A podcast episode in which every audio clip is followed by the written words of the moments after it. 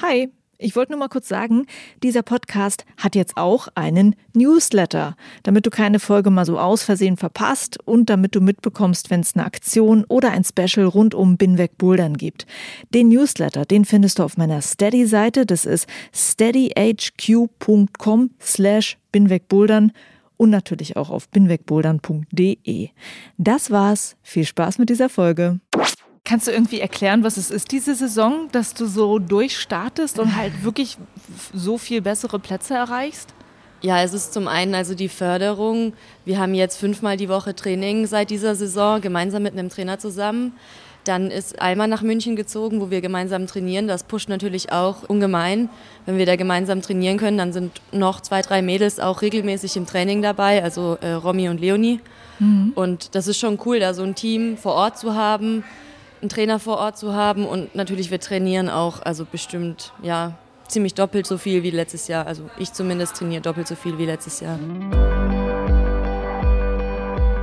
Hi und willkommen zu Folge 36 von Binweg Bouldern. Mein Name ist Juliane Fritz. Diesmal hörst du mich mit ein bisschen verschnupfter Stimme.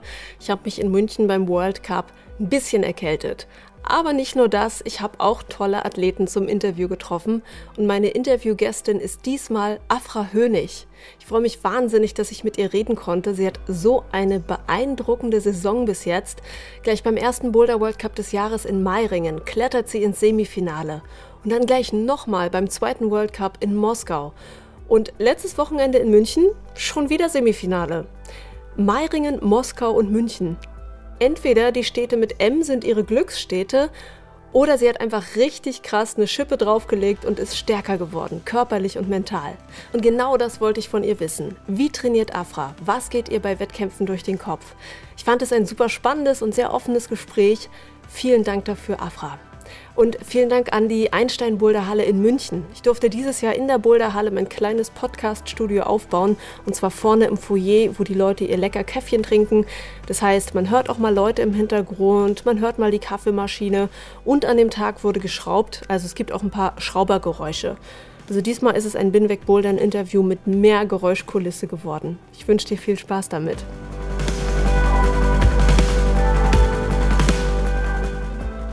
Bevor es in die Folge geht, eine kurze Werbung. Eine häufige Frage unter Kletterern ist, was tun gegen stinkende Kletterschuhe? Und wenn du schon mal einen Fußpilz von deinen Schuhen hattest, dann willst du es umso mehr wissen. Was kann ich machen, um das zu verhindern? Auch mir ist das mit dem Fußpilz schon passiert. Damals bin ich immer mit nackten Füßen in die Kletterschuhe rein. Seit ich Socken trage, ist mir das nicht mehr passiert. Jetzt sagt aber der Kletternerd, Socken in Kletterschuhen, sowas macht man nicht. Zugegebenermaßen, wenn du normale Socken in Kletterschuhen trägst, dann ist es sehr störend und es sieht auch nicht so richtig sexy aus. Genau das Problem haben die Leute von Climbing Socks gelöst. Sie haben sehr dünne, kurze Knöchelsocken entworfen. Die sind aus demselben Material, mit dem auch Kletterseile hergestellt werden. Also die sollten halten. Plus es ist einfach hygienischer. Ich habe die Socken ausprobiert, ich finde sie sehr praktisch und cool. Und wenn du die Climbing Socks auch ausprobieren möchtest, dann hol sie dir mit dem Binweg Bouldern Rabatt. Gib bei deiner Bestellung den Code BINWEGBouldern ein und du hast 10% Rabatt. Mehr Infos und der Link zum Shop ist in den Show Notes. Vielen Dank an Climbing Socks, die Sponsoren von dieser Folge von BINWEGBouldern.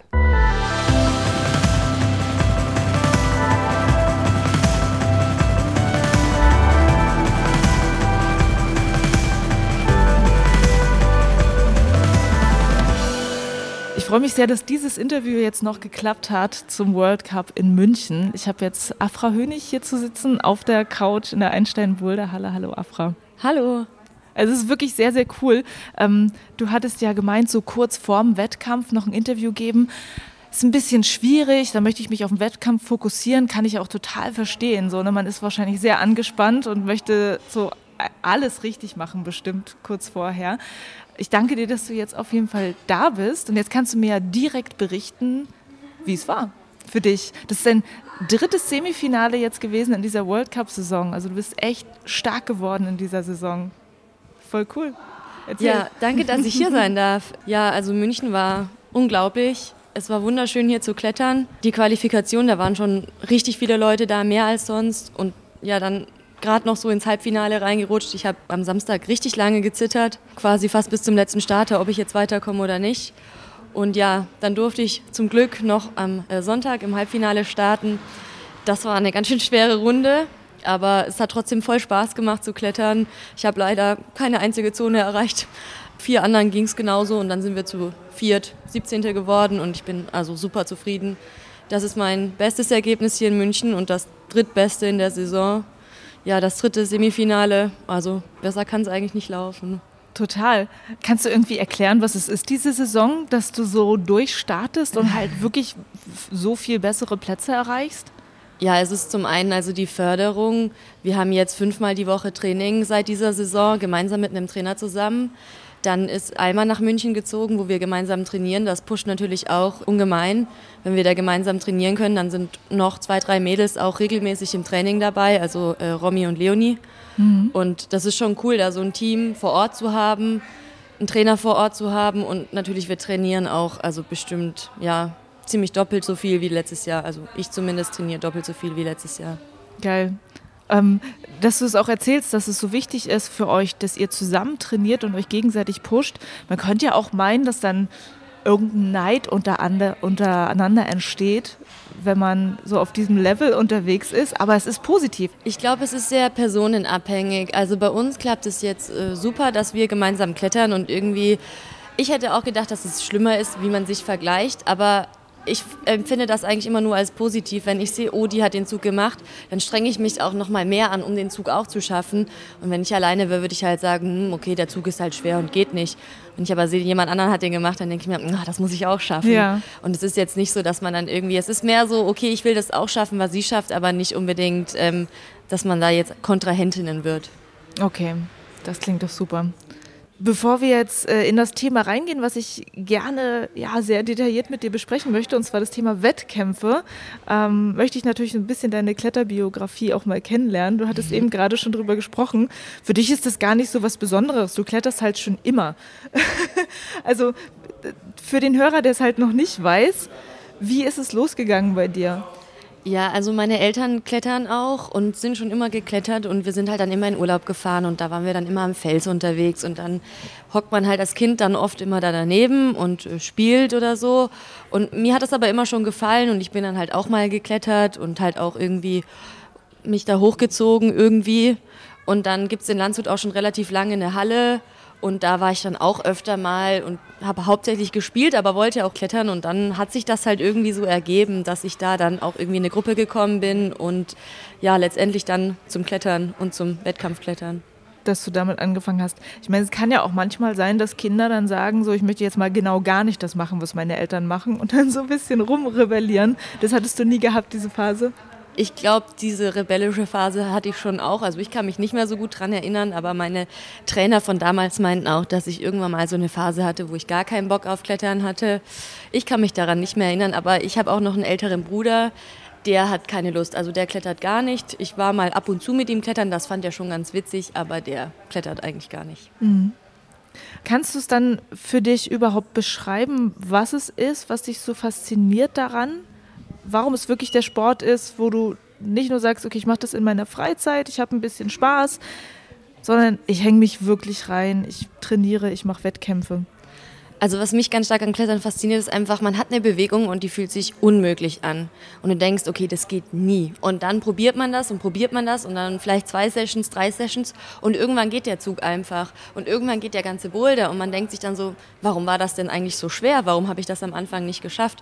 Und das finde ich einfach super cool am Klettern und ich glaube, das hat man bei fast keiner anderen Sportart. Das finde ich witzig, das sagen ganz viele, das hat man bei keiner anderen Sportart. Ich frage mich dann immer, was Sportler denken in anderen Sportarten. Die sagen dann bestimmt, doch, wir haben das auch. aber, ja. Ich denke aber auch, dass es was Besonderes ist. Also es ist schon dieses an die Grenzen gehen und Unvorstellbares schaffen. Also das ist sehr faszinierend. Ja, ich finde es halt vor allem auch am Fels. Also wenn man sich da die Projekte am Anfang anguckt und denkt so, pff, okay, kein Auftrag und dann probiert man das ein bisschen und selbst nach zehn Minuten schon merkt man irgendwie so einen Fortschritt und man probiert und probiert und probiert und irgendwann klappt es. Mhm. Das finde ich einfach mega cool. Und im Wettkampf ist es halt, ist, ja okay, man kennt schon viele Bewegungen, aber man hat eine komplett neuen Boulder, ein komplett neues Problem und muss das halt innerhalb von fünf Minuten lösen. Und das finde ich ist halt auch schon eine schwierige Aufgabe. Ich meine, die Boulder mögen nicht so schwer sein wie das, was man am Fels klettern kann. Aber man hat halt nur fünf Minuten. Und da muss man schon auch erstmal auf die richtige Lösung kommen. Und ausbouldern ist ja im Wettkampf leider auch nicht. Das heißt, du musst immer von unten starten. Definitiv. Das finde ich auch so hart. Ich würde jetzt nicht behaupten, dass ich unbedingt gut bin im Routenlesen, sondern ich merke einfach, also ich versuche mir manchmal vorzustellen, wie es gehen könnte, aber ich merke es eigentlich erst, wenn ich drin hänge. Und dann sehe ich, okay, das ist möglich, das ist überhaupt nicht möglich. Bist du gut im Routenlesen? Es kommt ganz drauf an. Also so manche Routenbauer kann man dann schon ganz gut lesen, vor allem wenn man dann die besser kennt und mit denen auch öfter bouldert. Ich verlese mich auch ab und zu. Also das passiert, glaube ich, jedem, dass man sich eine Bewegung vorstellt und denkt, okay, so geht's. Und so muss man das machen und dann funktioniert das aber nicht. Oder dass manchmal man genau die Idee vom Routenbauer hat, aber es noch eine viel einfache Lösung gibt. Hast du irgendeinen Tipp fürs Routenlesen, was du weitergeben könntest? Also man kann die Routen immer so visualisieren. Das heißt, man versucht sich sich selbst in den Bouldern vorzustellen, wie man den klettert, wie man ihn machen würde. Und dann versucht man auch genau diese Lösung, die man sich da ausgedacht hat, zu machen. Egal, ob es sich jetzt dann richtig oder falsch anfühlt. Und dann nochmal überlegen, hm, okay, war das jetzt die richtige Lösung oder gibt es vielleicht doch noch eine andere Lösung? Und also ich mache es im Wettkampf immer so, ich versuche mir das natürlich vorzustellen, wie es geht. Und wenn ich mir nicht ganz sicher bin, dann versuche ich mir immer noch Plan B und C zurechtzulegen und dann ähm, je nachdem in der Position dann zu überlegen, okay, was mache ich denn jetzt eigentlich? Alles klar. Das ist halt im Wettkampf nochmal eine krassere Sache, weil so viel Zeit, um B und C auszuprobieren, hast du natürlich meistens nicht. Nee, also ausprobieren ist ja sowieso eigentlich gar nicht, aber manchmal ist es so, okay, die Lösung, die man sich überlegt hat, das ist kompletter Quatsch und das funktioniert einfach nicht. Dann darf man halt nicht loslassen, sondern dann muss man halt schon gleich wissen, okay, wenn das nicht funktioniert, dann mache ich das. Hm. Und wenn das auch nicht funktioniert, okay, dann mache ich das. Und wenn halt alle drei Lösungen nicht funktionieren, dann hat man ein Problem. Da ja. muss man vielleicht auch nochmal irgendwas versuchen. Mhm. Ja, natürlich. Äh, ich möchte nochmal ein Stück, ein Stück wieder zurückgehen in die Geschichte. Kannst du dich noch an deinen ersten Wettkampf erinnern, wie das für dich war? Ja, mein erster Wettkampf war Südostbayern Cup in äh, Neumarkt St. Veit. Ich glaube, ich bin damals äh, Vierte geworden. Das war eine Halle, die einfach nicht mit den Hallen vergleichbar ist, die man jetzt heutzutage kennt. Ja. Die Wände waren unbeschichtet, Holzwände und ich glaube, es war im Top Rope. Daran kann ich mich noch erinnern. Hast du da gleich gedacht, dass du Wettkämpfe richtig cool findest? Ich glaube, da habe ich mir über sowas noch keine Gedanken gemacht. Ich glaube, das war 2004, 5, 6. Da war ich so zehn Jahre alt. Ich glaube, da habe ich mir über Wettkämpfe noch überhaupt keine Gedanken gemacht. Ich fand es ganz witzig, da mitzumachen und ja, mehr auch nicht. Mhm. Und wann hast du dafür Feuer gefangen fürs Wettkampfklettern? So richtig, richtig Feuer gefangen habe ich, glaube ich, jetzt erst letztes Jahr, wo ich auch gemerkt habe, es geht doch noch mal einen Schritt voran. Mir hat schon immer Spaß gemacht, aber es war halt in der Jugend, es ist immer so ein bisschen nebenher gelaufen und ich hatte dann nie so einen richtigen Trainer, der mich halt gefördert hat und dann alleine bin ich dann auch nicht ganz so motiviert gewesen. Ich bin immer sehr faul eigentlich, mhm. wenn ich so mich selbst motivieren müsste. Und dann war es halt so, es lief so nebenher und es ging irgendwie schon immer, dann da nochmal eine gute Platzierung irgendwo rauszuholen, aber irgendwie so, so richtig abgegangen ist es eigentlich immer nicht. Und ja, jetzt, wo ich merke, bei den Weltcups läuft es irgendwie, ich habe nochmal einen gewaltigen Schritt gemacht, habe ich eigentlich schon richtig Bock, nochmal mehr Wettkämpfe zu klettern. Das kann ich mir vorstellen, dass sich das gerade mega motiviert dass da nochmal was dazukommt, oder? Ja, also mir hat die Saison auch, also es hat viel Spaß gemacht, jetzt auch die ganzen Reisen, die wir unternommen haben und die ganzen Weltcups und ja, es macht einfach mega mhm. Spaß. Wo hat es dir am besten gefallen bisher? Oh, schwer zu sagen. Es ist eigentlich alles irgendwie cool, weil alles so ein Erlebnis für sich ist. Also dieses Jahr war ja jetzt der erste in Meiringen, der hat mir einfach mega gefallen, weil es war erstes Halbfinale dann im Halbfinale lief es irgendwie dann auch super. Dann bin ich Zehnte geworden und es war so die Tendenz zum Finale. Also es war schon noch weit weg, aber es war so, dass ich gesehen habe, okay, es wäre möglich. Und äh, das war eigentlich ganz cool. Dann irgendwie waren wir in Moskau. Moskau ist halt auch irgendwie eine coole Stadt. Genauso wie China, das ist halt nochmal was ganz anderes irgendwie. Das ist nicht so wie hier in Deutschland. Das Essen ist anders, die Leute sind anders. Und das ist jedes Mal ein Erlebnis. Mhm. Und es ist einfach so cool, dass ich das äh, erleben kann. Ja. Wow, also ich stelle es mir auch echt faszinierend vor, wenn du dann so plötzlich einfach die Chance hast. Hast du vorher schon viel gereist und solche Orte gesehen? Nee. China letztes Jahr war mein erstes Mal außerhalb von Europa. Ich habe noch nicht so viel gesehen, also hm. nee. Ja, das ist dann schon echt eine krasse Chance, da unterwegs zu sein. Das ist natürlich auch alles sehr zeitaufwendig, das Reisen, was du jetzt machst, das Trainieren, wahrscheinlich viele Wettkämpfe an den Wochenenden, du studierst. Die Frage, die sich auch viele Hörer stellen, ist, wie schaffst du das alles? Wie ähm, sieht denn eigentlich so eine Woche aus? Wie sieht ein Monat aus? Ja, ich studiere tatsächlich noch, aber man muss dazu sagen, ähm, ich bin eigentlich schon mehr oder weniger fertig mit meinem Studium. Also letztes Jahr habe ich so meine letzten Prüfungen geschrieben, genau vor einem Jahr im Sommersemester. Das waren aber nicht mehr viele und auch eigentlich keine schweren mehr.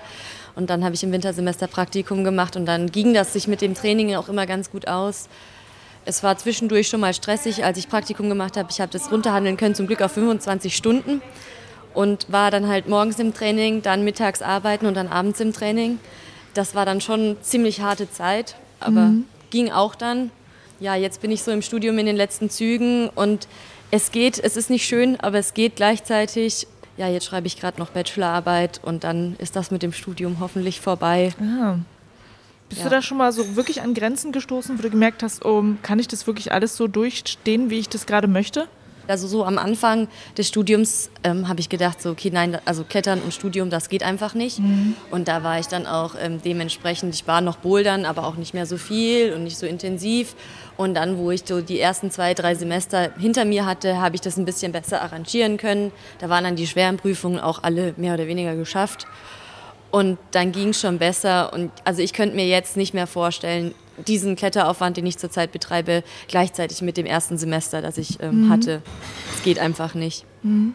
Und wie geht es jetzt weiter nach dem Studium? Also wie wirst du es dann schaffen, wenn du vielleicht einen Job anfängst zu machen?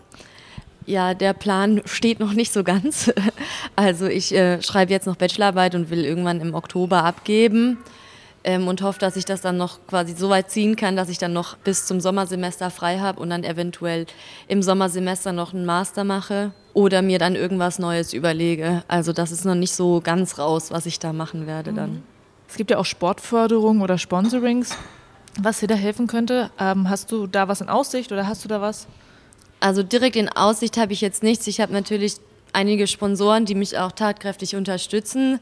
Ich bekomme jetzt Reisekosten und Anziehsachen. Meine Eltern unterstützen mich ja auch noch. Ja. Hat irgendwas anderes noch bei dir Platz im Leben im Moment? Jetzt nicht so direkt. Ich äh, trainiere noch eine Kindergruppe einmal die Woche und fotografiere sehr gerne, aber jetzt äh, nichts, was ich zusätzlich noch regelmäßig machen würde, neben Klettern und Studieren und äh, Essen, Trinken. Ja, man muss das ja auch machen. Ähm, apropos Essen und Trinken. Eine Hörerin hatte mir auch die Frage geschrieben, wie du mit deinem Gewicht umgehst. Also du musst, äh, ich habe dich vorhin schon gefragt, ob ich dich darauf ansprechen kann. Äh, man muss sagen, du bist nicht ganz so zierlich wie viele Boulderer, die man sieht oder Boulderinnen. Versuchst du sehr auf dein Gewicht zu achten, um zu gucken, dass du irgendwie leichter bist, um leichter die Wand drauf zu kommen? Wie ist es bei dir? Ja, Gewicht ist immer ein sehr sensibles Thema. Da gibt es auch sehr krasse Unterschiede in dem ganzen Weltcup-Geschehen fünf Kilo weniger oder mehr hochzuziehen, die Wand, das macht einen großen Unterschied. Mhm. Das weiß, glaube ich, jeder, das ist kein Geheimnis. Ich versuche schon, mein Gewicht einigermaßen konstant zu halten, aber jetzt auch nicht so in die Magersucht abzurutschen. Also ich finde, es gibt auch ähm, teilweise echt Mädchen, bei denen es ziemlich grenzwertig ist, dass sie überhaupt noch starten dürfen, finde ich ähm, eigentlich nicht in Ordnung, weil dies einfach nicht mehr gesund ist. Ja, ich esse einfach viel zu gerne, als dass ich da also diese Gefahr sehe bei mir, dass ich da so dünn werde. Deswegen muss ich eher aufpassen, dass ich nicht zu dick werde. Okay. Hast du irgendeine besondere Art, dich zu ernähren?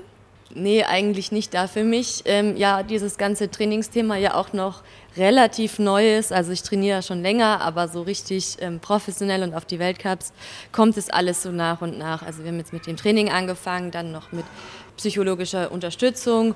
Und jetzt, glaube ich, kann man da mal ansetzen, sich übers Essen wirklich Gedanken mhm. zu machen. Also ich trinke nicht übermäßig Alkohol, ich esse fast keine Süßigkeiten, außer mal ein Eis im Sommer, das muss leider sein. Mhm. Und versuche schon da einigermaßen mich gesund zu ernähren.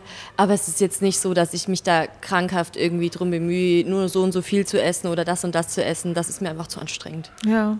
Du sagst gerade, du merkst, dass es jetzt schon eine starke Professionalisierung ist in der Betreuung für euch. Also dass eben Ernährung oder Psychologie jetzt mit dazu kommt. Mhm das interessiert mich auch sehr, dieses ähm, Sportpsychologie-Thema. Was hast du da bisher gelernt in dem Bereich?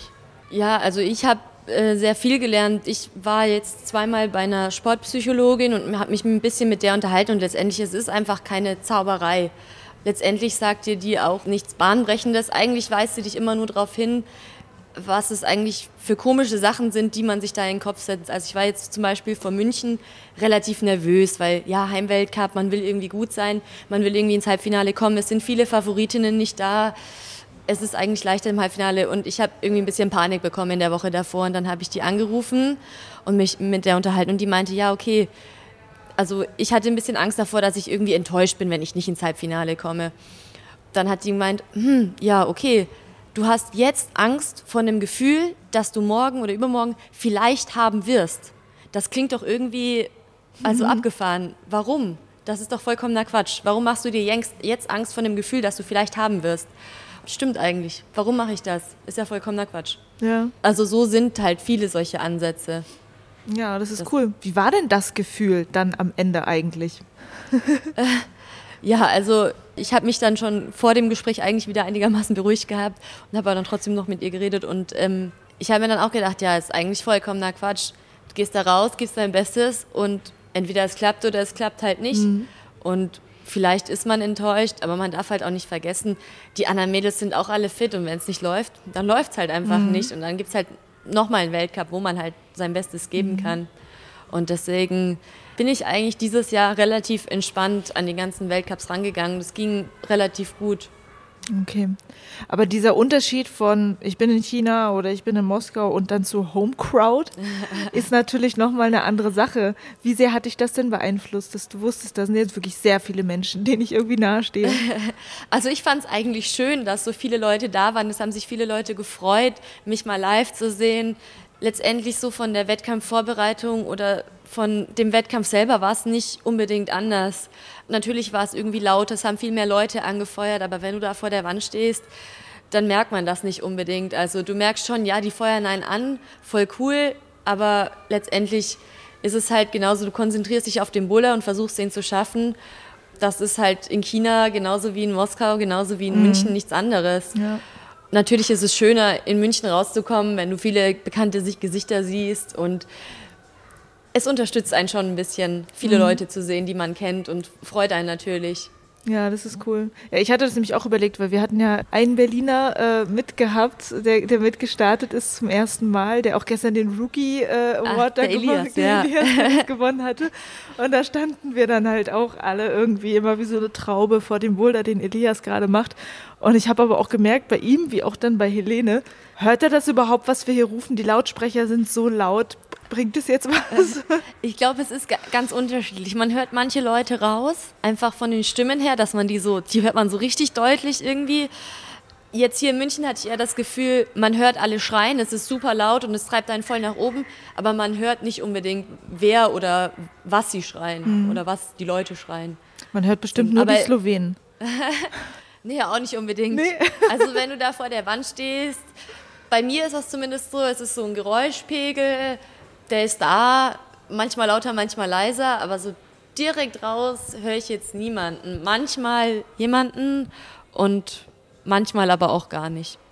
Nun gut, so viel dazu. Schreit einfach weiter bei den Wettkämpfen, vielleicht kommt es an. Es hilft auf jeden Fall. okay, ich würde dann äh, einmal gerne in das Thema wirklich detailliert reingehen, Wettkampfvorbereitung und auch in den Wettkampftag. Mhm. Wie trainierst du für einen Wettkampf? Wenn du weißt, der steht jetzt bald an, in ein paar Wochen, ähm, machst du bestimmte Dinge, die dich auf einen Wettkampf vorbereiten, was so das äh, physische und auch psychische angeht? Naja, ich bereite mich ja eigentlich den ganzen Winter auf die Wettkampfsaison vor und mache dann jetzt zwei, drei Wochen vor dem Wettkampf nicht unbedingt jetzt nochmal speziell was anderes. Also ich mache äh, schwere Boulder immer, versuche nochmal gut so ein paar so tricky Sachen zu machen. Diese ganzen Sprünge und so ist ganz gut, wenn man die vorher mal gemacht hat. Aber letztendlich mache ich sonst nicht viel anderes als ähm, sonst auch. Das letzte Training vom Weltcup oder vom Wettkampf ist nochmal besonders. Da macht man halt dann nicht so viel, aktiviert sich kurz und dann macht man halt wirklich einen Tag Pause. Und die Woche vorm Wettkampf macht man auch so ein bisschen weniger als sonst. Mhm. Und dann geht man halt in den Wettkampf rein. Ja, diese Vorbereitung auf so bestimmte Bewegungen finde ich ganz spannend. Ich habe manchmal das Gefühl, gerade diese koordinativen Bewegungen zum Beispiel, dass es Leute gibt, die da wirklich also als hätten sie diesen Boulder schon mal geklettert. So, wo ich halt immer denke, das ist doch wieder jedes Mal so anders und so speziell. Ähm, wie geht's dir dabei? Findest du, man kann, nicht, kann sich auf das Koordinative gut vorbereiten? Eigentlich würde ich sagen, ja, dass man sich da wirklich gut vorbereiten kann. Ich meine, die Bewegungen sind zwar immer ein bisschen anders, aber es ist halt doch irgendwie immer sehr ähnlich. Da muss man den Fuß fangen und den Griff gleichzeitig oder irgendwie übers Volumen laufen oder so. Es ist schon oft sehr ähnlich, sehr ähnliche mhm. Bewegungen. Und wenn man das halt so regelmäßig ins Training einbaut, dann ist man da auch vorbereitet, dann ist man da eigentlich ganz fit und mhm. kann halt auch solche Boulder schnell klettern. Und ähm, das fällt einem dann auch leichter. Mhm. Andererseits ist es so, die Boulder muss man halt auch erstmal finden. Mhm. Also es gibt schon oft solche Boulder, aber manchmal sind die dann halt auch vom In Niveau den normalen kommerziellen den, Hallen. Genau, so, in den ja. normalen Hallen gibt es oft solche Boulder, aber so oft dann auch wieder nicht. Und ich habe es oft gemacht, dass ich halt letztes Jahr vor den Wettkämpfen dann immer so versucht habe, mir so drei, vier Boulder zu suchen, die vom Niveau her so, ja, entweder schaffe ich sie locker oder ich schaffe sie nicht so locker oder sie sind super schwer für mich und dass ich dann die beim Aufwärmen einfach einbaue, jeden Boulder irgendwie drei bis fünf Mal versuche. Wenn ich schaffe, cool und wenn nicht, dann nicht. Das halt jedes Mal mache und dann merkt man auch schon voll den Fortschritt. Also beim ersten Mal schafft man den Boulder vielleicht gar nicht und dann beim zweiten Mal schafft man ihn drei von fünf Mal und dann irgendwann geht der super einfach. Mhm. Weil es halt echt so eine Bewegung, die muss man einmal raushaben und dann ist es eigentlich mhm. nicht so mhm. schwer. Aber man muss sich halt jedes Mal wieder oder jedes Jahr wieder eigentlich darauf vorbereiten. Ja. Ähm, was man ja aber halt aber auch oft sieht, ist, oder was die Kommentatoren dann auch sagen, ist, die müssen sich erstmal einspringen und in diese Bewegung reinkommen und das braucht manchmal zwei, drei Goes. Aber manche schaffen es einfach schneller witzigerweise. Oder es gibt verrückterweise die, die es beim ersten Mal hinkriegen. Ist das so, dass die dann in ihren Hallen einfach mehr diese Beispiele haben? Mhm, also nicht unbedingt. Also manchen Leuten liegt das auch mehr. Ich glaube, da gibt es äh, mehrere Faktoren. Also natürlich einmal das wie man das gewohnt ist, wie oft man das macht, aber dann auch, wie gut man eigentlich die Griffe halten kann. Ich meine, wenn die Startgriffe schon so schlecht sind, dass man die kaum halten kann, dann tut man sich natürlich schwerer, den ganzen mhm. Sprung zu machen, als wenn sich die voll gut anfühlen für einen. Und ähm, als drittes ist natürlich, wie, wie gruselig das ist, also wie viel Angst man davor hat. Ähm, wenn man da irgendwie den Fuß hinstellen muss und dann mit Vollspeed ankommt, dann finde ich das am Anfang erstmal oft super gruselig. Mhm. Und dann macht man das einmal, tastet sich da so langsam ran und dann am Schluss ist es eigentlich an sich kein schwerer Zug, aber man muss sich erstmal trauen. Mhm. Und das sind halt die drei Punkte, auf die es eigentlich bei solchen Sachen ankommt. Ja, okay. Äh, generell, wie findest du gerade die Entwicklung von äh, den geschraubten Routen? Also ich finde, man sieht schon weniger jetzt diese ganz verrückten Sprünge und diese Weiterleiter, was, was glaube ich, in der letzten Saison fast immer war, was auch für die Show einfach immer so mega geil ist. Es ist jetzt mehr so auch auf Kraft geschraubt. Wie gefällt dir das aktuell? Ich finde es schwer zu sagen, weil es sind immer sehr viele verschiedene Boulder. Es variiert auch zwischen den Wettkämpfen immer sehr. Es ist sehr von den Routenbauern abhängig. Es sind weniger Sprünge, ja, aber es sind immer noch sehr viele dynamische Sachen. Es sind sehr viele Festhaltesachen wieder, also jetzt wieder ein Trend. Jetzt in München hat man ja gesehen, dass es super viele so kleine Griffe gibt bei mhm. den Herren, irgendwie in der Quali Boulder 4 mhm. in beiden Gruppen. So ist einfach so ein Fitnesstest. Wer es halten kann, ist gut und wer nicht, der halt nicht. Mhm. aber war dann irgendwie doch ein bisschen zu hart es entwickelt sich immer so ein bisschen. Ich würde jetzt nicht sagen, dass es sich so viel verändert hat in den mhm. letzten Jahren. Mir gefällt so, wie es ist, ganz gut. Es gibt jetzt viele, also viele große Griffe, es gibt aber auch viele kleine Griffe. Aber wenn man sich halt auch die Weltcups in den verschiedenen ähm, Ländern anguckt, ist es auch wieder ganz anders. Ja, also in stimmt. China, die mhm. Boulder waren ganz anders, die Griffe waren ganz anders als in Meiringen oder jetzt in München. Mhm. Was gefällt dir am liebsten? Also welchen Stil magst du, wenn du ihn, wenn du auf die Bühne kommst und siehst, ja, das ist meiner. Mm, ich weiß es gar nicht. Also ich würde sagen, es gibt eigentlich nichts, was ich so, so richtig gut kann und es gibt aber auch nichts, was ich so richtig schlecht kann. Ich mag eigentlich fast jeden Boulder. Es gibt ein paar Sachen, wo ich einfach schwach drauf bin. Ähm, aber tendenziell mag ich schon sehr kräftig, aber ich mag auch mal eine coole Platte. Also das ist so, eigentlich mag ich schon alles. Mhm. Kommt halt auch immer auf den Boulder drauf an. Okay. So, jetzt sind wir zwar schon mitten äh, im Wettkampf so ein bisschen drin, ich will aber trotzdem noch mal ähm, auf das Training vorab gehen. Ich spreche auch manchmal so mit Athleten, die sagen, ich möchte eigentlich immer nur bouldern so und dieses Training oder Ausgleichstraining drumherum finde ich dann schon wieder nervig, aber man muss es machen. Wie geht's dir? Trainierst du gerne? Was machst du gerne außer bouldern? Was bei mir zurzeit tatsächlich ein bisschen untergeht, ist das Dehnen. Was ich jetzt wieder gemerkt habe, ist einfach super wichtig, super beweglich zu sein. Das geht immer unter, weil man es meistens so ans Ende vom Training hängt und dann irgendwie geht man doch wieder ein bisschen früher und dann fällt das weg. Aber es ist halt einfach super wichtig, super beweglich zu sein, vor allem in der Hüfte ähm, und in den Beinen und den Handgelenken. Und ja, das habe ich jetzt ein bisschen schleifen lassen. Jetzt habe ich es wieder gemerkt, da muss ich wieder dran arbeiten. Das werde ich jetzt dann die nächsten Wochen wieder ernsthafter angehen. Aber sonst ähm, ist es halt einfach, merkt man jetzt schon, dass es wichtig ist, dieses Ausgleichstraining zu machen, einfach um Verletzungen vorzubeugen.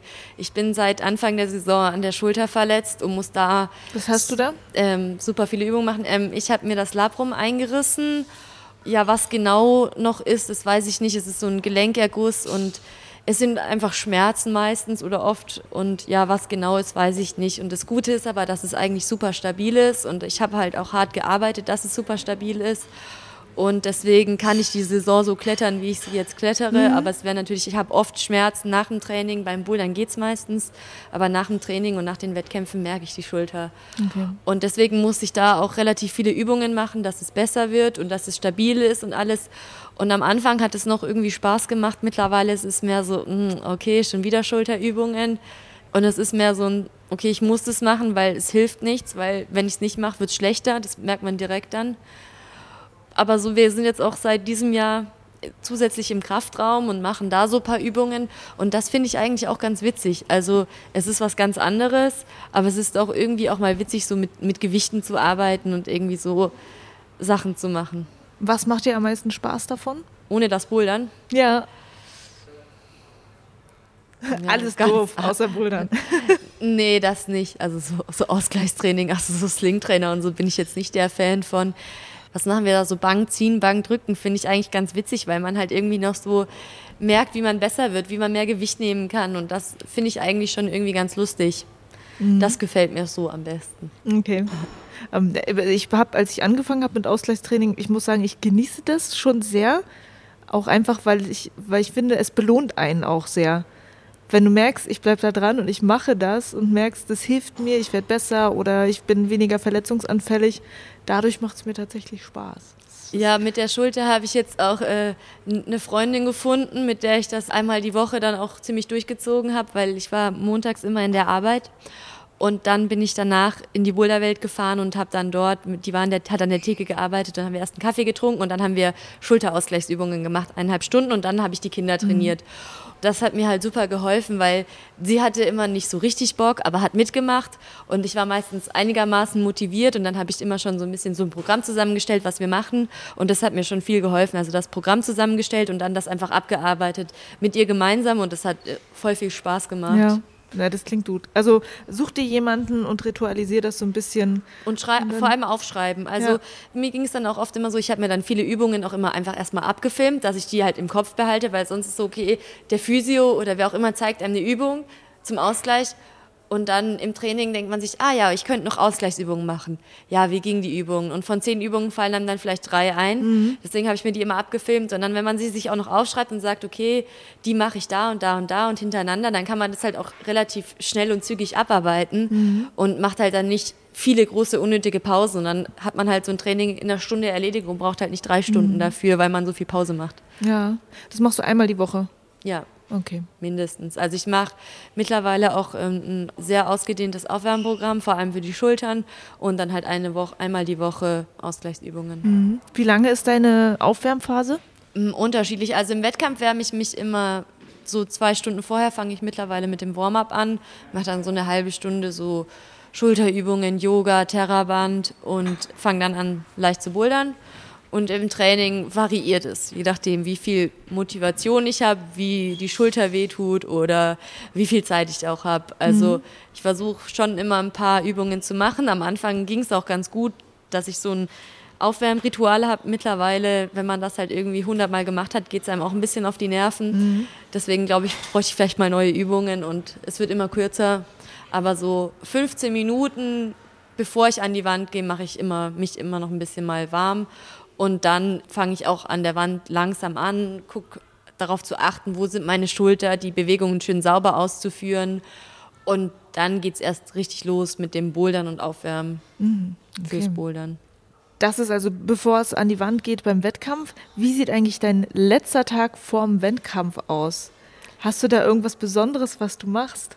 Jetzt hier in München hatten wir abends ein Teammeeting und ich habe davor eigentlich war ich die ganze Zeit zu Hause, habe irgendwie aufgeräumt und dies und das und jenes gemacht und irgendwie die Fotos von den letzten Jahren angeschaut, aber eigentlich habe ich kein Ritual, so was ich davor mache. Ich versuche halt den Tag irgendwie entspannt anzugehen, aber schon was zu unternehmen, also nicht unbedingt den ganzen Tag im Hotelzimmer zu sitzen. In Moskau waren wir ähm, war auch noch der Speed-Wettkampf davor, da hat man sich halt ein bisschen den Speed-Wettkampf angeschaut und dann waren wir noch ein bisschen in der Stadt Sightseeing und das haben wir in China auch gemacht oder ein bisschen unterwegs gewesen mit den anderen vom Team, ein bisschen spazieren gegangen und ja, letztendlich man macht nichts Großes, was einen zu sehr anstrengt. Also irgendwie da so die Hardcore vier Stunden Sightseeing-Tour gönnt man sich da nicht, aber so ein bisschen was angucken geht eigentlich immer und das ist dann ganz cool, weil dann kriegt man auch noch mal was von dem Land mit, sieht nicht nur den Flughafen, das Hotel und äh, die Wettkampfvenue. Mhm. Ähm, für mich hört sich das aber nach einer psychologischen Taktik auch an, sich Fotos anzugucken, was du gerade meintest. Das habe ich auch nur jetzt in München gemacht, ähm, weil es ja jetzt dieses Jahr der zehnte Weltcup in München war. Mhm. Und ich ähm, wollte wissen, ich habe auf Instagram so einen kleinen Rückblick Stimmt, gemacht, ja. wie oft ich schon hier war. Ich war überrascht, dass es wirklich schon das siebte Mal ist, dass ich hier mitgemacht habe, dass ich wirklich nur dreimal, also nicht geklettert bin. Ich war einmal nicht da und zweimal bin ich nicht geklettert, aber war vor Ort. Das hat mich selber ein bisschen überrascht und habe dann zu jedem Jahr so ein Bild gefunden. Das war schon irgendwie ganz witzig, mal zu sehen, wie das vor ein paar Jahren noch ausgesehen hat, wo ich mir ja noch selbst überhaupt nicht vorstellen könnte, dass ich je in irgendein Halbfinale klettern würde. Mhm. Also da war ich ja dann immer eher auf den hinteren Rängen zu finden am Ende des Wettkampfs. Ja, tja, diesmal vorne mit dabei. ja. ähm, dann äh, der Tag vom Wettkampf. Wie startest du da in den Tag rein? Ich versuche ähm, eigentlich immer vom Wettkampf oder auch am Wettkampftag nicht zu spät aufzustehen, egal ob ich halt morgens oder abends dran bin. Weil ich meine, im Halbfinale muss man spätestens morgens auch aufstehen. Deswegen stehe ich auch am Tag davor und die Woche davor eigentlich auch früh auf. Essenstechnisch in China habe ich halt ein bisschen darauf geachtet, dass ich halt nicht unbedingt alles esse, dass ich nicht krank werde. Aber ich esse eigentlich auch vom Wettkampf alles und achte da jetzt nicht so drauf, dass ich nur das und das esse. Das ist mir einfach zu kompliziert. Mhm. Okay. Nicht so wie Adam Ondra, der sein Frühstück dabei hat. Immer. Das hatte er in einem Video jetzt gerade gezeigt, dass er nicht vor einem Wettkampf irgendwas Experimentelles machen würde. Ja gut, Experimente würde ich jetzt auch nicht unbedingt machen, aber also in den meisten Ländern ist es ja überhaupt kein Problem. Die Frühstücks im Hotel sind eigentlich immer gut. Mhm. Also ich schaue mir da jetzt auch nicht die Schokocroissants rein oder so und versuche halt da so schon nicht zu viel so Zuckersachen zu essen, aber letztendlich ist das Essen eigentlich immer gut und das kann man auch meistens essen. Mhm. Also ich bin noch nie krank geworden, zum Glück. Ich bin aber auch nicht empfindlich. Okay. Ähm, du bist jetzt im Wettkampf. Du stehst schon auf der Matte, du hast deine ersten Boulder oder deine ersten Versuche gemacht. Hast du irgendwelche mentalen Tricks, in Anführungsstrichen, was du machst, wie du mit dir selber redest? Weil ich persönlich finde es halt auch immer so faszinierend, wie sehr es wirklich was bringt, wenn du dir selber sagst, dass du stark bist, wenn du dir selber sagst, dass du das kannst. Hast du irgendwelche Worte, wie Afra mit Afra redet? Ich rede tatsächlich mit mir, aber ich weiß gar nicht, was ich mir sage. Das ist eigentlich immer so ein bisschen so spontan, je nachdem, wie es die Situation so ergibt. Also ich sage mir schon immer, ja, geht schon oder so machst du das jetzt, aber so direkt jetzt wüsst, kann ich mich auch nicht dran erinnern. Bei mir geht es auch dieses Jahr ziemlich schnell mit dem Boulder abhaken. Ich kletter am Boulder oder halt nicht, bin wieder hinten und dann vergesse ich den Boulder direkt und was da passiert mhm. ist. Das ist halt dann super für die nächsten Boulder, aber wenn man dann so zurückblickt und sich denkt, hm, okay, was war denn eigentlich, wie ging der Boulder? So am Ende dann nach den fünf Bouldern, wenn man denkt, okay, wie war eigentlich der erste Boulder? Ja, mhm. hm, keine Ahnung. Dann machst du es aber ja eigentlich schon genau richtig, weil das hatte mir, ich glaube, der, der Philipp Martin im Interview mhm. gesagt, dass es halt wichtig ist, dass du nicht mehr in dem alten Boulder drin hängst, ja. wo du irgendwas verkackt hast. ja.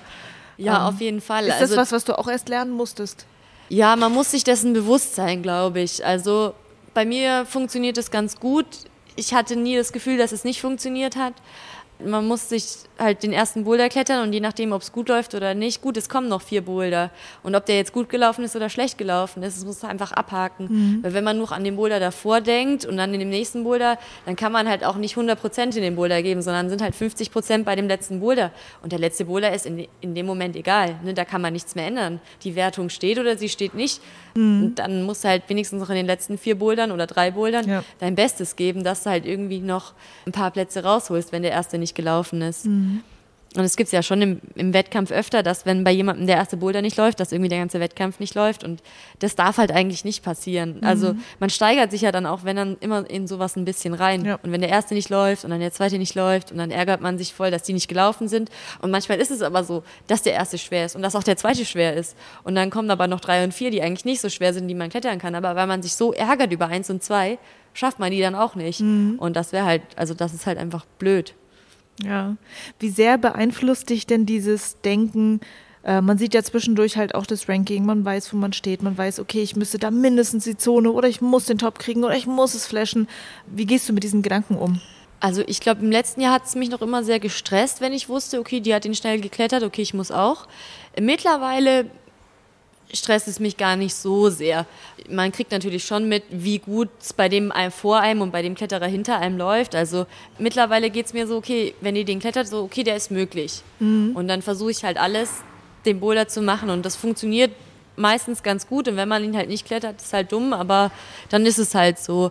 Und mich stresst das jetzt mittlerweile überhaupt nicht mehr, dass ich sehe, wie es bei den anderen läuft. Mhm.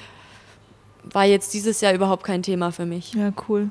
Das ähm, habe ich gestern halt auch nochmal gedacht beim Finale, dass die Kommentatoren ja auch ähm, teilweise direkt, wenn du als Athlet vorne sozusagen auf die Treppe kommst, und das war dann zum Beispiel eine Janja dann, oder eine Fanny Gibert, wo dann so gesagt wurde, ja, das muss sie jetzt irgendwie toppen, das muss sie jetzt flashen. Das versteht sie dann vielleicht nicht, weil es halt auf Deutsch ist. Aber wenn du dann halt ein deutscher Athlet bist und dann direkt schon hörst, ja, du musst es halt jetzt flashen, so, ne? Das ist so krass, oder? Äh, gut, im Finale, glaube ich, sind die, werden die Ergebnisse sogar mittlerweile angezeigt hinten in der ja. Zwischen-ISO. Also die wissen genau, wo sie stehen und letztendlich, man kann schon gut mitrechnen. Mhm. Also das ist halt auch so eine Übungssache. Man kann wirklich, also vor allem im Finale einfach mitrechnen, mhm. wann die wiederkommen, wie lange die brauchen, wie viele Versuche die wahrscheinlich gemacht haben, ob sie es geschafft haben oder nicht. Man weiß schon ungefähr, wo man steht mhm. und ähm, ob man den Moderator versteht oder nicht. Man hört das auch manchmal gar nicht. Mhm. Also ein bisschen was kriegt man schon mit, aber ich hatte es jetzt in München hier im, in der Quali, dass ich schon viel mitbekommen habe aber so direkt genau versteht man es hinter der Wand tatsächlich auch nicht. Also das ist nicht so deutlich, wie man das davor hört, mhm. weil es irgendwie von der Akustik einfach anders ist und man versteht das mhm. gar nicht. Ich war mir dann immer gar nicht sicher, ob er jetzt Afra oder Alma sagt und ist im Moment auf Platz 6 oder so. Ich wusste gar nicht, ob er mich oder Alma meint, weil ich das halt nicht so gut verstanden mhm. habe okay. hinter der Wand. Ja, na gut. Ähm, das Thema Pausen bei diesen Wettkämpfen. Also du hast ja äh, Pausen dann zwischen Qualifikation, Semifinale, zwischen Semifinale und Finale. Du hast auch diese ganz kurzen Pausen zwischen den einzelnen Bouldern. Was machst du da? Also in den Pausen zwischen den Bouldern versuche ich mich äh, wieder zu lockern, mich auf den nächsten Boulder vorzubereiten und den Boulder, den vorherigen Boulder zu vergessen. Das mache ich meistens ganz unterschiedlich. Also manchmal höre ich Musik, manchmal höre ich keine Musik, je nachdem, wie ich mich gerade fühle weiß ich nicht, manchmal den iPod und manchmal lasse ich es. ähm, Versuche einen Schluck zu trinken, äh, nochmal zu chalken und dann wieder äh, voll motiviert in den nächsten Boulder zu starten. Mhm. Ja, und zwischen den Runden ist es immer so, je nachdem, war es ja jetzt dieses Jahr so, dass manchmal die Damen vormittags gestartet sind und manchmal halt ähm, abends. Und wenn wir vormittags starten, dann ähm, geht man halt zurück ins Hotel, duscht, lässt sich vom Physio behandeln und dann guckt man halt den Herren zu und geht dann irgendwie essen und dann dementsprechend ins Bett. Und wenn wir abends dran waren, dann wartet man halt so weit ab, so weit safe ist, dass man weiterkommt oder nicht, geht dann was essen und dann ins Hotel und direkt ins Bett eigentlich. Also man hat da doch nicht so viel Zeit mhm. dazwischen, mhm. wie es vielleicht erscheint. Ja, okay. Und dann äh, zum Thema zwei Wettkampftage durchstehen. Also du hast es ja jetzt schon äh, dreimal gehabt, dass du auch am zweiten Tag dran warst und Leistung bringen musstest. Wie schwer findest du das? auf dem Niveau zu bouldern, mit deiner Kraft zu Haus, Haus zu halten. Sagt man das? Zu haushalten? Zu haushalten, glaube ich. Was kann ich? Und, äh, und auch deine Haut zu schonen in der ganzen Zeit? Also ich glaube, so Kraft und so ist eigentlich nie so das große Thema, weil ich meine, man trainiert ja auch mehrere Tage hintereinander und äh, da geht das natürlich auch irgendwie von der Kraft her. Manchmal ist so ein bisschen so ein fieser Muskelkater, mhm. aber der ist meistens nur bis zum Aufwärmen und dann kriegt man den schon ganz gut weg. Ich glaube, das größte Problem ist wirklich die Haut. In Meiringen war es ja wirklich schlimm von den Griffen her, dass die alle super rau waren und mhm. ich glaube, äh, von den 20 Mädchen im Halbfinale hatten bestimmt 15 blutige Finger. Mhm das ist eigentlich immer das Schlimmste. Also so, man kann das schon tapen, aber es ist halt nie so gut, wie wenn man halt gute Haut hätte. Mhm. Und das ist auch irgendwie unangenehm. Und wenn man an einen Boulder kommt und da ist schon Blut, das ist auch irgendwie immer nicht so nice.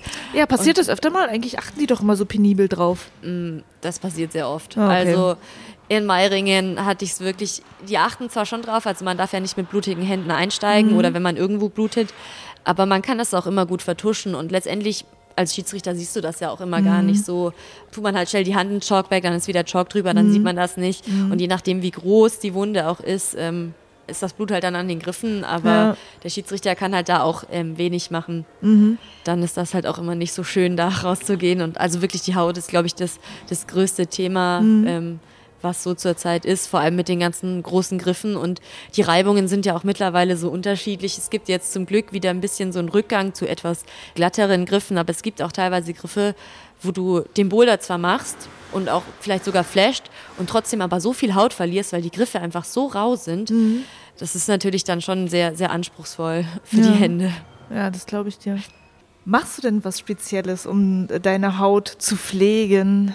Eigentlich nicht. Also ich versuche schon vorm Wettkampf dann immer so ein bisschen diese Haut anzutrainieren. Also einfach, dass man halt schon viel Haut verliert irgendwie beim Bouldern und dass es halt dann sich so einigermaßen dran gewöhnt.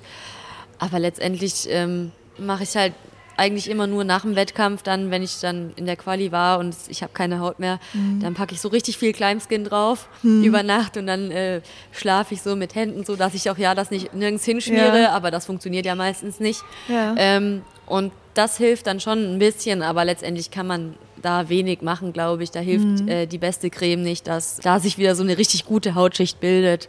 Letztendlich kann man dann einfach, wenn es wirklich schlimm ist, einfach nur tapen. Mhm. Also im Meiring war es tatsächlich so, ich glaube, ich hatte nach der Quali drei blutige Finger und habe dann äh, über Nacht Climbskin drauf gemacht.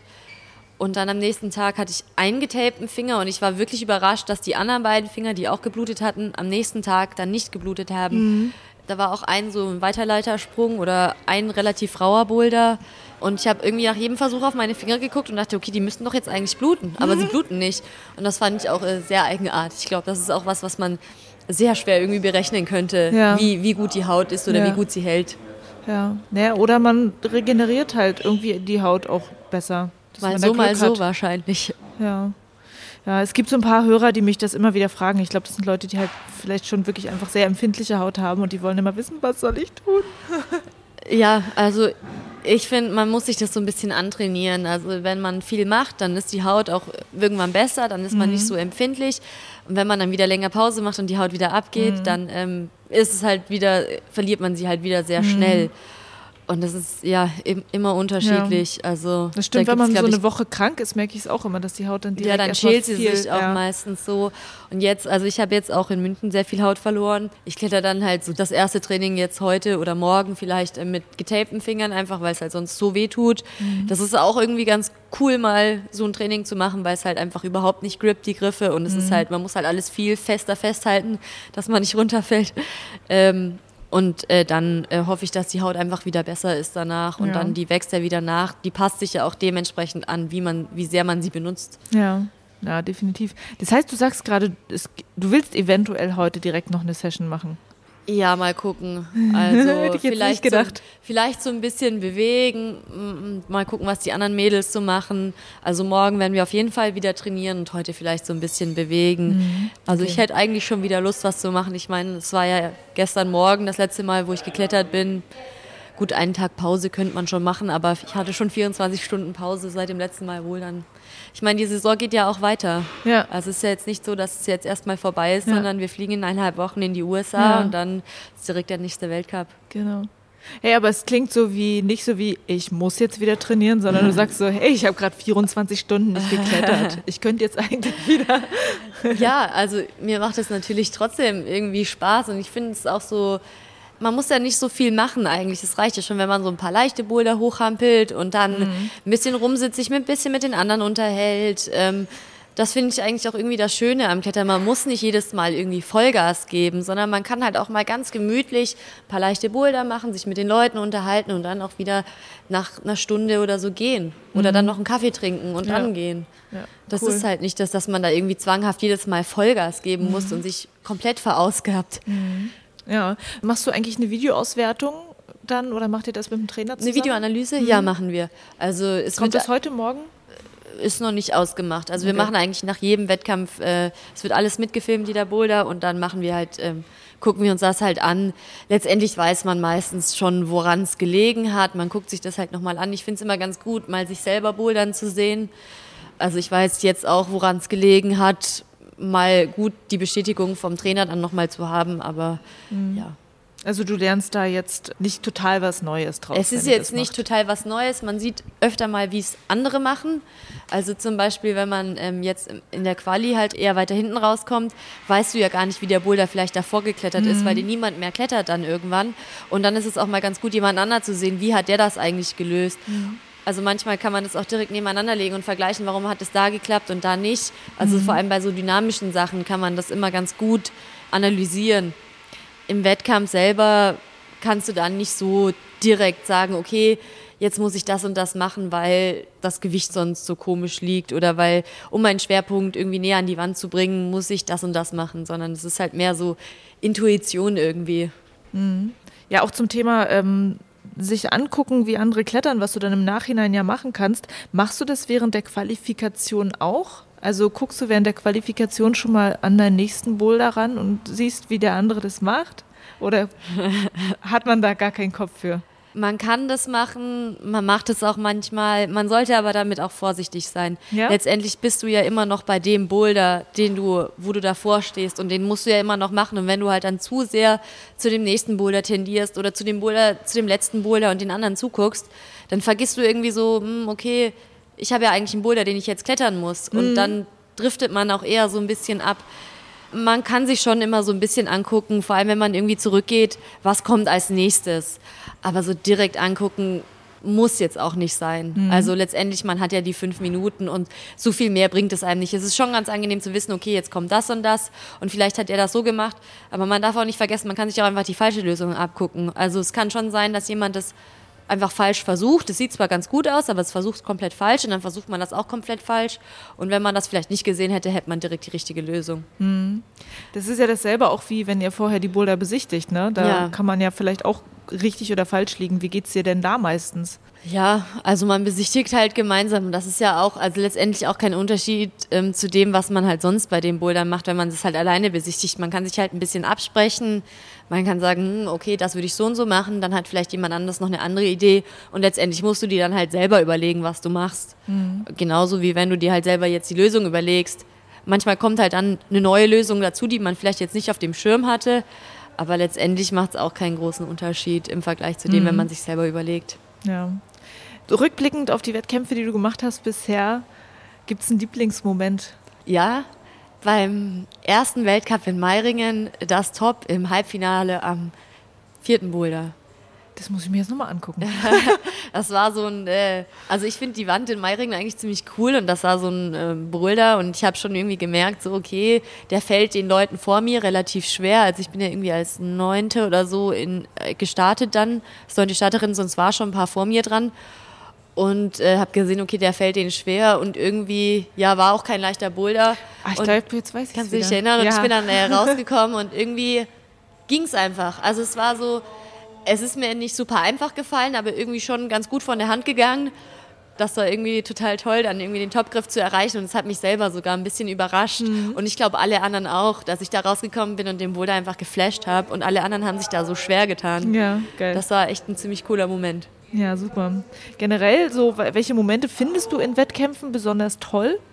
Es gibt viele tolle Momente. Ich finde es einfach wunderschön, überhaupt dabei zu sein. Auch das Ganze drumherum mit äh, so vielen starken Leuten klettern zu dürfen, ist äh, total cool. Und auch mit denen abzuhängen, auch nach dem Wettkampf und dann irgendwie mal noch was anderes zu machen, außer Klettern und den anderen zuzugucken. Und also ich finde einfach, der ganze Wettkampf ist cool. Da gibt es nicht mhm. unbedingt jetzt den Moment, wo ich sage, das ist cool. Manchmal ist es ein Top, was super cool ist. Manchmal ist es einfach nur das Aufwärmen gemeinsam mit den anderen Athleten. Mhm. Manchmal ist es irgendwie der Moment kurz bevor man rausgeht. Da gibt es viele Momente, die mhm. eigentlich ziemlich cool sind. Das ja. ist immer mal so, mal so. Wie ist denn das miteinander mit den anderen Leuten aus den anderen Nationalteams eigentlich? Man versteht sich mit manchen ganz gut, mit manchen mhm. redet man nicht so viel. Also was immer noch ein großes Problem ist, ist, glaube ich, eine sprachliche Barriere. Es gibt tatsächlich auch äh, gibt verschiedene Leute, die noch nicht so gut Englisch sprechen. Also die Japaner haben sehr große äh, Defizite in Englisch, aber es gibt auch welche, die richtig gut Englisch sprechen. Wer spricht gut Englisch bei denen? Oh, weiß ich jetzt gar nicht so direkt jemanden. Okay. Also ich weiß auch nicht, wer schlecht. Ich habe mit den Japanern tatsächlich direkt jetzt nicht so viel zu tun. Hätte mich also, bloß mal interessiert, weil ich da auch mal geguckt habe, ob man sich mal Interviews anhören kann, aber da finde ich halt dann auch relativ wenig. Ja, also es gibt schon welche, die ganz gut Englisch sprechen, aber ich weiß jetzt auch nicht direkt wer. Aber also zum Untereinander unter den Wettkämpfern. Also ich finde es ganz cool. Für mich ist es jetzt die erste Saison. Das heißt, ich bin ja also die erste komplette Saison. Ich bin noch so ein bisschen am Kennenlernen mhm. der anderen Athleten. Das, also mir macht super Spaß und die sind auch alle super freundlich. Ich meine, es hat jeder irgendwie dasselbe Ziel und irgendwie alle das gleiche Hobby und das hilft natürlich ungemein, irgendwie sich da gut zu verstehen. Mhm. Und ich hatte jetzt noch nie irgendwie das Gefühl, dass mich jemand nicht mögen würde oder dass mhm. äh, jemand mich irgendwie doof finden würde. Okay. Also es ist eigentlich echt immer schön, mit den anderen Athleten gemeinsam was ja. zu machen. Alles klar. Dann, äh, der Wettkampf ist vorbei. Zum Beispiel München gestern oder Meiringen oder wer auch, welcher Wettkampf auch immer. Was machst du am liebsten, wenn es durch ist? Ich esse am liebsten erstmal ein Eis oder einen Kuchen oder so, weil irgendwie vor dem Wettkampf verkneift man sich ja das doch immer und dann isst man erstmal irgendwas so, was einem so richtig gut schmeckt und worauf man irgendwie so ein bisschen länger jetzt mal verzichtet hat ja, was ich auch immer echt so direkt nach dem Wettkampf ganz gut finde, ist einfach erstmal zu duschen, weil man ja doch irgendwie dann super erschöpft ist und überall klebt noch das Chalk und dann erstmal zu duschen, dann ist man wieder sauber und dann kann es wieder neu losgehen. Ja, geil. Fühlt man sich wie ein neuer Mensch. Genau. dann noch ein guter Snack und dann ist alles top. Geil. ähm, und dann äh, die Abschlussfrage, die ich äh, allen immer stelle, ist, Afra, nenn mir drei Dinge, die dich zu einer besseren Boulderin gemacht haben. Okay, also drei Dinge, die mich zu einer besseren Klettererin gemacht haben. Einerseits das Training ähm, mit einem professionellen Trainer zusammen, das hilft einfach. Dann gleichzeitig das Training mit super starken Mädels ist einfach, das pusht einen so sehr. Und ja, drittens, dass ich äh, Spaß am Klettern habe. Das ist, glaube ich, das Allerwichtigste. Und wenn ich mal merke, so, hm, okay, es taugt mir jetzt gerade nicht so, dann zwinge ich mich, Spaß dabei zu haben. Und dann hat man ja meistens auch Spaß dabei. Und dann mache ich Dinge, die mir Spaß machen. Und das macht einen auf jeden Fall zu einem besseren Kletterer. Afra, ich danke dir sehr äh, für diese Einblicke in dein Kletterleben und auch äh, in die Wettkämpfe an sich. Sehr schön, dass du ja, dabei warst. Danke dir. Das war Afra Hönig im Binweg Bouldern Interview. Afra, vielen Dank, dass du dir die Zeit genommen hast. Wenn du Afra noch nicht folgst, dann kannst du ja jetzt damit anfangen. Die Links zu ihren Social Media Seiten packe ich dir in die Show Notes, genauso auch die YouTube-Videos von den World Cups, bei denen du sie klettern siehst. Die Show Notes findest du übrigens in deiner Podcast-App oder in deiner Streaming-App, wenn du die Folge anklickst. Aber du findest sie auch auf binwegbouldern.de. Und zum Schluss der Folge noch eine Bitte. Wenn dir mein Podcast gefällt, dann kannst du mir helfen, meine Arbeit weiterzumachen, indem du ganz einfach meinen Podcast mit deinen Boulder-Freunden teilst. Außerdem versuche ich in den letzten Monaten, diesen Podcast zu refinanzieren. Ich stecke viel Geld und noch viel mehr Arbeitsstunden in diesen Podcast. Um es dir mal zu verdeutlichen, ich habe diesmal ein bisschen meine Arbeitszeit dokumentiert. Diese Folge, die ja nur eine Stunde lang ist, da stecken circa neun Stunden Arbeit drin. Also ein gut gefüllter Arbeitstag und da ist noch nicht die An- und Abreise zum Interviewort mit eingerechnet. Mit dabei sind die Recherche vorab, die Interviewvorbereitung, das Interviewgespräch an sich. Der Schnitt dauert sehr lange. Ich glaube, das können sich viele nicht so richtig vorstellen. Also wenn du eine Stunde Audio-Rohmaterial hast, dann kannst du gut sagen, der Schnitt dauert definitiv mehr als zwei Stunden bis zu zweieinhalb Stunden, weil man hört sich ja alles nochmal durch. Man geht immer wieder an bestimmte Stellen zum Schneiden. Man sorgt am Ende dafür, dass die Lautstärken gut ausgeglichen sind und so weiter, damit du am Ende ein gutes Hörerlebnis hast. Und manchmal denke ich dann am Ende vom Schnitt, yes, ich bin endlich fertig. Und dann geht nochmal richtig viel Zeit ins Texte schreiben, Bilder bearbeiten, Grafiken bauen, die Folge ins Netz stellen, die Arbeit an meiner Webseite und diese ganze Social-Media-Arbeit, weil ich will ja auch, dass die Leute die Folge im Netz finden, damit diese ganze Arbeit nicht umsonst ist. Und ich will, dass alles im Netz schick aussieht. Um diese Arbeit zu finanzieren, brauche ich die Hilfe von Sponsoren und von meinen Hörern. Ich habe eine Crowdfunding-Kampagne bei Steady gestartet. Da werde ich aktuell schon von 62 Hörern unterstützt. Vielen, vielen Dank euch dafür. Außerdem kannst du mich auch supporten, indem du dir ein Binweg Bouldern Shirt oder ein Hoodie holst in meinem Binweg Bouldern Shop. Zu finden ist das alles auf binwegbouldern.de. Ja, und klar, nicht jeder hat das Geld übrig, das kann ich auch total verstehen. Mir geht es im Moment nicht anders. Ich habe meine Arbeitszeit in meinem anderen Job reduziert und stecke ansonsten wirklich alles in diesen Podcast. Aber wenn du kannst und Lust hast, mir dabei zu helfen, meine Arbeit hier auf sichere Beine zu stellen, dann freue ich mich wirklich sehr. Und du bekommst als Supporter in meiner Steady-Kampagne ja auch einige Extras und Goodies von mir zurück. Also vielen Dank, dass du mich hörst. Freu dich auf die nächste Folge. Das wird wieder ein Interview aus München sein. Ich habe ja mehrere deutsche Athleten dort getroffen. Ich muss mir noch überlegen, wer von denen als nächstes kommt. Lass dich einfach überraschen. Bis dahin, hab viel Spaß in der Halle und am Fels. Juliana mein Name und ich bin wegbouldern.